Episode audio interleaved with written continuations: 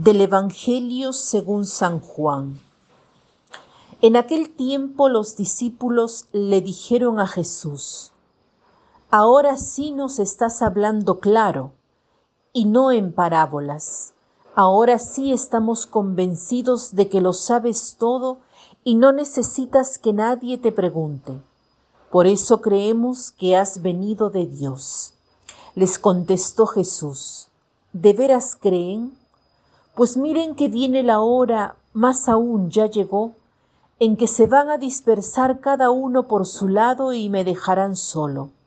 Sin embargo, no estaré solo, porque el Padre está conmigo. Les he dicho estas cosas para que tengan paz en mí. En el mundo tendrán tribulaciones, pero tengan valor. Yo he vencido al mundo. ¿Les ha sucedido que se dan cuenta de que tienen una conducta equivocada y de quererla corregir inmediatamente? Luego han comprendido que esta conducta equivocada les hace daño. Piensan que el solo deseo de cambiarla ha cambiado todo. ¿Por qué les digo esto? Leyendo este pasaje del Evangelio me ha venido esto a la mente. ¿Por qué? Porque ¿Qué es lo que está diciendo Jesús a los apóstoles. O sea, los apóstoles han entendido que Jesús es el Hijo de Dios, han visto tantos signos. El discurso que Jesús da lo está dando en la última cena.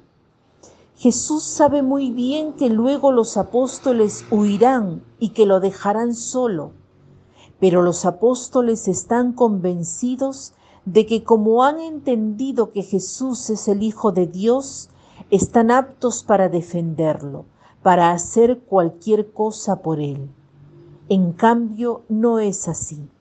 Sabemos cómo se han comportado, pero tienen esta ilusión.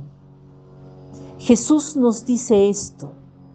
Tantas veces vemos que algún comportamiento nuestro está equivocado Pensemos que, pensamos que con esto ya lo hemos cambiado todo. Doy un ejemplo. Si yo me doy cuenta de que pierdo siempre la paciencia y hago el propósito de no perderla, pienso inmediatamente que como he hecho el propósito, como deseo ser paciente, lograré ser paciente. Pero para verdaderamente cambiar, es necesario mucho ejercicio y no debemos desanimarnos por esto. Debemos repetir el comportamiento bueno y si no logramos cambiar, repitamos una vez más. Esto es lo que nos dice Jesús. Viene la hora, más aún ya llegó, en que se van a dispersar cada uno por su lado y me dejarán solo hace entender a los apóstoles que si bien han entendido que es el Hijo de Dios, aún no están listos para testimoniarlo. Dice Jesús también, el Padre está conmigo. Lo que es verdad para Jesús lo es también para nosotros. No estamos solos. Podemos sentirnos solos, pero no estamos solos jamás el Señor está siempre con nosotros. Esto es muy consolador. Otra cosa nos dice hoy Jesús. En el mundo tendréis tribulación, pero tengan valor porque yo he vencido al mundo. Jesús no nos esconde las dificultades y los problemas. Los tendremos siempre. Tendremos tribulaciones ¿Quién no las tiene? Cada día tenemos algún problema. Resolvemos uno y aparece otro.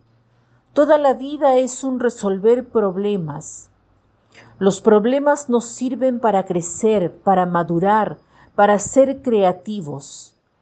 Así como en el ámbito científico los problemas sirven para el progreso, así en el ámbito espiritual los problemas sirven para desarrollar nuestra capacidad de amar.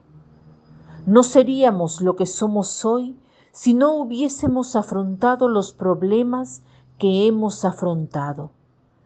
Pero Jesús nos dice una cosa, tendrán tribulaciones, pero tengan valor porque yo he vencido al mundo.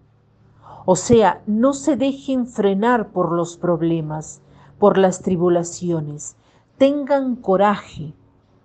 Coraje quiere decir el corazón en acción. Cor hago.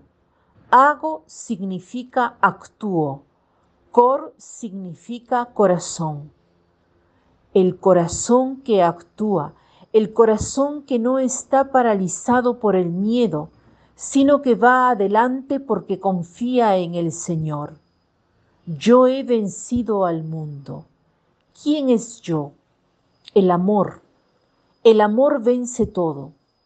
Tengan valor, yo he vencido al mundo. Sabemos que la victoria es del amor. Si nos empeñamos en amar, seguramente venceremos. Hagamos hoy el propósito de vencer el mal con el bien. Por ejemplo, si nos hemos equivocado, reconozcamos el error, incluso públicamente, pero sobre todo ante nuestra conciencia pero si es posible, delante de las personas que saben que nos hemos equivocado. Admitir nuestros errores, pedir perdón es ya un gran paso para mejorar y cambiar de actitud.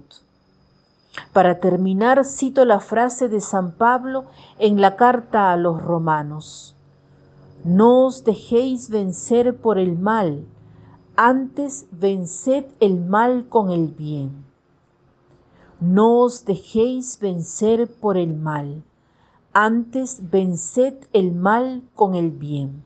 Que tengan un lindo día.